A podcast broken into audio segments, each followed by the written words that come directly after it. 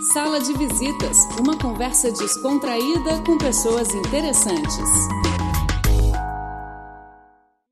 Olá, bem-vindos ao programa Sala de Visitas. Hoje nós estamos recebendo aqui o historiador e sinólogo Fausto Guimarães, que veio direto de Santa Catarina para Pequim para uma turnê aqui pela Ásia. Tudo bem, Fausto? Tudo bem. Bem-vindo, muito obrigado por participar do nosso programa. Ah, eu aqui agradeço por, por nos receber aqui na, na rádio. Como sinólogo, eu imagino que não seja sua primeira visita na China. Não, é a minha quinta visita na China.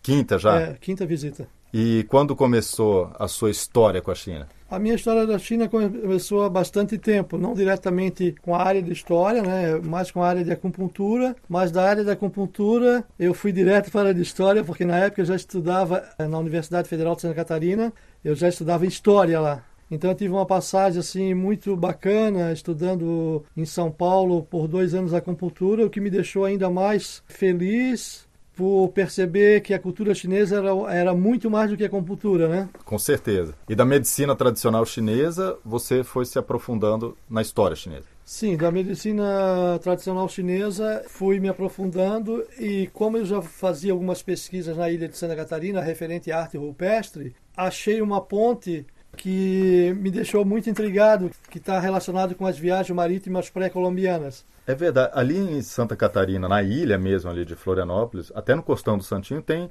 tem alguma coisa de arte rupestre por ali, né? Sim, sim. A, a, aquela parte da, da Praia do Santinho e a, a Praia dos Ingleses é o local onde tem mais arte rupestre no sul do Brasil. E essas artes rupestres, muitas delas, não todas, está, é, está diretamente relacionado à passagem dos chineses em, em tempos primórdios.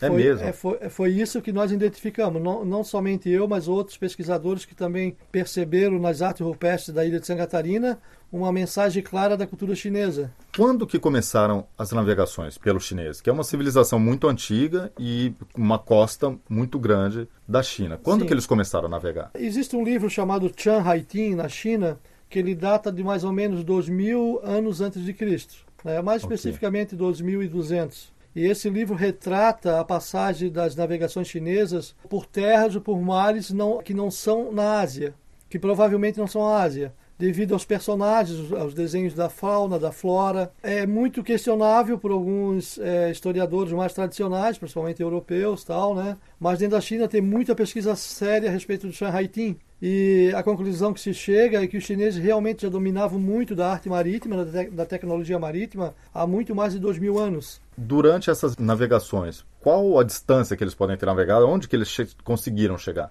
Olha, se nós traçássemos um, uma linha reta, né, da, do litoral chinês no Pacífico, sairíamos diretamente na Califórnia, né? Só olhar o mapa mundo e a gente chega a essa conclusão, né? os motivos que devem ser os mais variados, né? Conflitos, quedas de dinastias, surgimento de outros imperadores, o que pode levar a muitos grupos se refugiarem, né? E ter buscado esse, esse, caminho alternativo de fuga ou até mesmo um comércio, né? Porque os chineses são comerciantes natos. Existia algum interesse deles de conquistar, de colonizar outros lugares do mundo ou não? Pelo que nós percebemos, assim, inclusive pelas últimas frotas que saíram no século XV, com o almirante Zhang He, o intuito sempre era de comércio e nunca de colonização, e nunca de usar força. Os chineses sempre tiveram na ponta com o comércio de porcelana, seda, prata e ouro também em determinados períodos, e como eles tinham uma cultura muito avançada e eles se denominavam como o centro do mundo, quando ele saiu para fora da China, o que eles buscavam era trocar tudo aquilo que eles tinham de melhor em troca daquilo que eles não conheciam e que também seria útil para os chineses. Na minha opinião, o comércio sempre foi o grande legado da China, não a colonização, não a força bélica. Não a conquista de outros povos. Exatamente, não a conquista, mas sim a troca cultural e, acima de tudo, é comercial. Né? Nessas trocas, eles trouxeram coisas de, de fora para dentro da China né, Olha, nesse período? Eu acredito que sim. Né? Inclusive, essa semana ainda me perguntaram. Os chineses deixaram muita coisa né, para os povos do mundo, né? para os indígenas e tal. Mas o que, que eles trouxeram para a China? Eu aí até brinquei assim, né? Que, na minha opinião, talvez a farmácia chinesa, né, as ervas, tudo aquilo que os chineses têm de grande quantidade aqui na China, talvez muito desse universo que se direcionou para a medicina possa ter vindo de todos os lugares do mundo em tempos primórdios. Porque eu fiquei admirado em 2005, quando fiz a minha primeira viagem para a China, ainda na condição assim de um, de um, pesquisador também da medicina chinesa, nós fomos visitar um dos maiores hospitais é, naturais, né, de medicina tradicional chinesa, e eu vi milhares e milhares de gavetinhas, cada uma com um tipo de erva diferente, e fiquei imaginando, mas aonde, da onde que como eles plantaram, será que isso tudo é natural da China? Depois, mais tarde, caiu a ficha. Certamente, muito desse material da flora, ele deve ter vindo dos outros lugares, justamente nesses períodos que os chineses é, visitavam o planeta. Né? Então, isso era uma hipótese minha que eu sempre é, coloco para as pessoas pensarem. Né? E foram incorporados à, à medicina tradicional. Eu acredito que sim, que muita dessa, desse material da flora foi incorporado na medicina chinesa. Por exemplo, os chineses poderiam ter passado pelo Amazonas no século no século V, como tem evidências, no Brasil, e ter trazido muita coisa que os indígenas trocaram com eles. Tem muito, por exemplo, da condimentos até da cozinha chinesa, obviamente que é algo mais mais recente, mas que é incorporado de tal forma na, na culinária chinesa Sim que a gente pensa que é, é, milenada, algumas pimentas, né, inclusive, alguma, algumas ervas, que são ali da região amazônica do Peru, que é usado muito em larga escala aqui na, na culinária chinesa e, e, por todos, né? Todos os é, chineses eu... comem como se fosse comida tipicamente chinesa mesmo. Né? Sim, eu acredito que esse processo não se deu, se deu em várias, de várias formas, através da culinária, da farmaco, né? A influência dos barcos, né? A gente vê no Amazonas, eu estive fazendo uma pesquisa, os nossos indígenas no Amazonas, as embarcações deles têm características de embarcações chinesas, inclusive de vela. É mesmo. A forma, acredito que deve ter tido uma troca muito forte de tecnologia náutica com os nossos índios amazônicos. Ou seja, então, até mesmo as embarcações da região do Amazonas podem ter sido influenciadas por navegadores chineses? Eu penso que sim, com certeza. Porque fazendo, fazendo uma análise assim de tudo aquilo que já existia aqui, de embarcações né, pré-colombianas, autóctones dos índios, né, fazendo uma comparação de desenhos, tu vê que muita tecnologia de proa, de popa,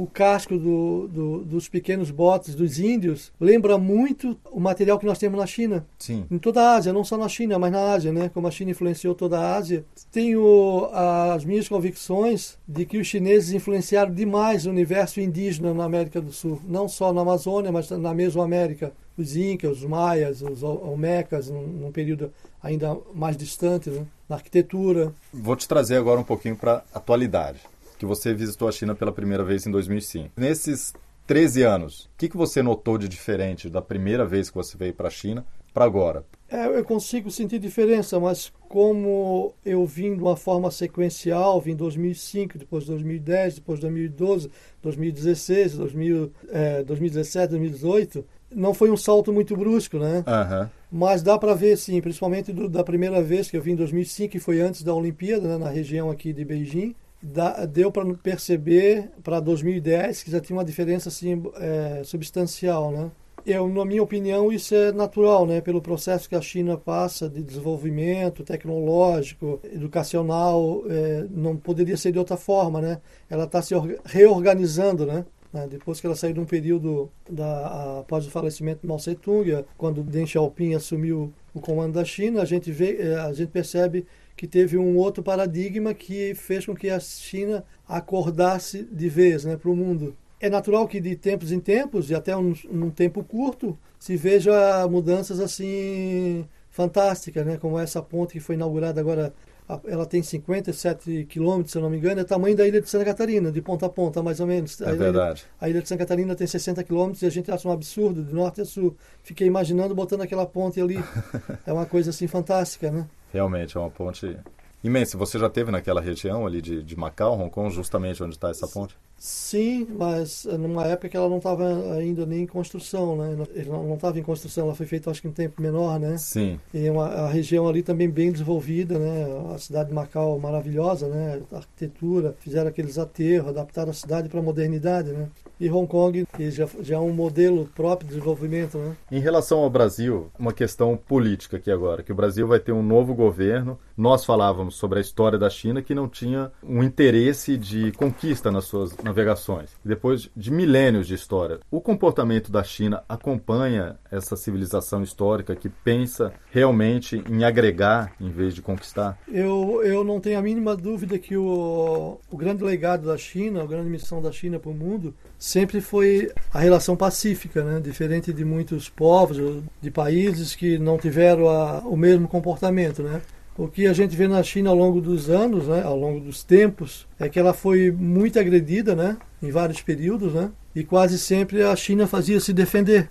Isso aconteceu em vários períodos da história chinesa. Então, não dá para perceber uma China é, agressiva em momento nenhum, a não ser em, pe em, pequenos momentos, onde os chineses estavam comandados por povos que vieram de fora. Por exemplo, na dinastia Yuan com os mongóis, Exato. Na, na, dinastia Manchu com os Qing, que eram povos das estepes, né? Tirando esses períodos, o que eu, o que eu percebo, assim, a relação que a China tem com o mundo externo, que, que ele chamava de mundo bárbaro, era uma relação de afastamento, mas não de agressão e aonde o que pesava mesmo era o comércio. A China sempre buscava o conhecimento que tinha fora, trazia para dentro e adaptava, que isso, adaptava como faz até hoje, uhum. né, que isso é, um, é uma coisa fantástica nos chineses, né? Eles sabem aproveitar o que tem de bom fora e adaptam a sua cultura. Isso já é um aspecto da própria característica pacífica da China, no meu modo de entender. Então eu penso que hoje a China retomou o seu legado de nação que vai levar a paz e não conflito, né? Não conflito. Não vejo os chineses como um, um perigo para o planeta, mesmo estando eles agora na, na dianteira de, em vários setores, inclusive o bélico, né, que é natural, todo país tem que ter os seus mecanismos de defesa, isso não quer dizer que, que vai haver agressão. Né? Eu vejo os chineses como uma espécie de ponto de equilíbrio do, do, do planeta hoje. Se os americanos entenderem esse processo, que hoje em dia o contraponto é sempre as duas maiores potências, né, que são os Estados Unidos e agora a China. Se eles conseguirem assimilar esse papel histórico da China, eles não, eles não precisariam temer um futuro. O que, que vai acontecer com esses dois gigantes, né? Exato. Ou é. seja, Embora exista um interesse comercial muito latente, histórico da China e permanece até hoje, mas não existe um interesse de hegemonia. Com certeza. A China nunca teve interesse de hegemonia sobre os outros países. Eles tiveram interesse de se autoproteger e de fazer aquilo que eles mais gostam, é trazer o bem-estar para o país através do comércio. Ela consegue capitalizar de maneira racional, que a mudança de paradigma econômico que teve com Deng Xiaoping nada mais é do que isso, é retomar aquele mesmo modelo que eles tinham lá atrás de capitalização, né? E quando a gente fala capitalização, a gente não quer falar o capitalismo, não vai se associar ao capitalismo Sim. inglês do século XVIII. Mas os chineses é o povo que fez o quê? Inventou a moeda, inventou o papel, então, sempre capitalizou e soube fazer isso mesmo na época imperial. E o que ele está fazendo agora é resgatar dentro desse mundo moderno. Está resgatando esse processo de capitalização para trazer bem-estar para si, também colaborar com o mundo. Esse é o entendimento que eu tenho a respeito da China. O relacionamento Brasil e China continua, então, pelo menos do ponto de vista da China, como a China enxerga o Brasil, continua o mesmo, independentemente de, de, troca de governos. São dois países amigos e parceiros e a tendência é que continue assim. É, o ideal é que haja esse entendimento por parte da China e que também haja o feedback por parte do novo governo brasileiro, que o Brasil também tem que manter a sua política de país pacífico, que preza pela harmonia universal dos povos, como sempre foi. Uma característica bem parecida com as características chinesas ao longo da, da história, apesar que o Brasil só tem 500 anos, mas o Brasil também nasce dentro dessa visão de paz, de harmonia, de respeito. Aqui vive árabes, vive judeus, vive muçulmanos, vive católicos, Cristão. negros, brancos, índios e conseguimos fazer isso de uma forma muito harmônica, né, que é até motivo de admiração pelos povos lá fora, né? Então, penso que é, o Brasil tem que tomar esse caminho agora, quando o nosso novo presidente assumir, visando sempre a relação harmônica entre os dois blocos. Vamos falar mais diretamente assim: os americanos e os chineses prevalecendo sempre o interesse nosso de crescimento, de harmonia. O Brasil pode ser um ponto de equilíbrio, porque o Brasil é um gigante meio adormecido, sim, mas sim. é um gigante. A China foi um gigante adormecido. Tanto é que Napoleão falou, né? Não acorde a China, porque se acordar. Deixa lá, né? É. tá certo, então. Fausto, muito obrigado. Nós recebemos aqui o sinólogo e historiador Fausto Guimarães, que enriqueceu muito a nossa visão aqui sobre a China, sobre o Brasil e sobre política internacional, numa conversa tão rápida, mas rica ao mesmo tempo. Muito obrigado, Fausto. Espero que você tenha uma ótima estada aqui na China e volte sempre. Você é bem-vindo no nosso programa. Ah, eu que agradeço, Rafael. E um grande abraço a toda a comunidade chinesa e aos brasileiros que vivem na China. Né? Votos de que cada vez mais se adapte a esse país maravilhoso. Estamos encerrando mais um programa Sala de Visitas. Até a próxima.